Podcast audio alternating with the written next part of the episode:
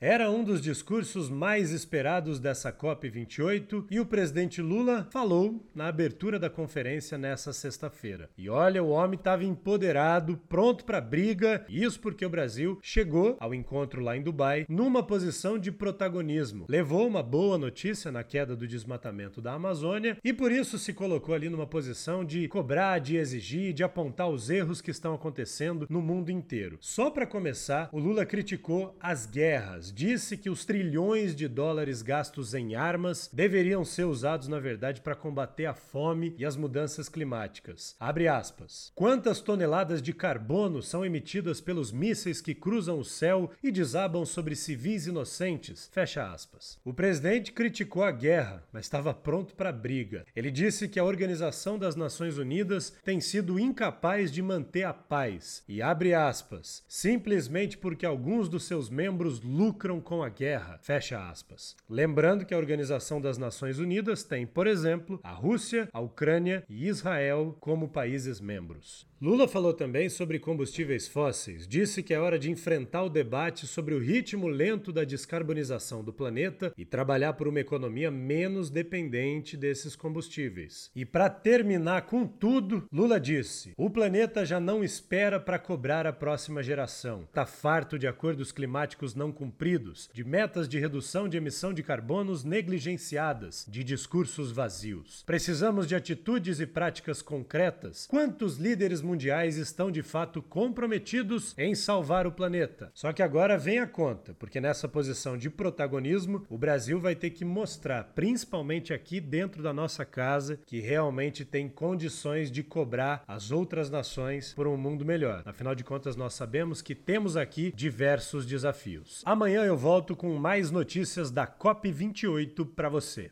Tchau!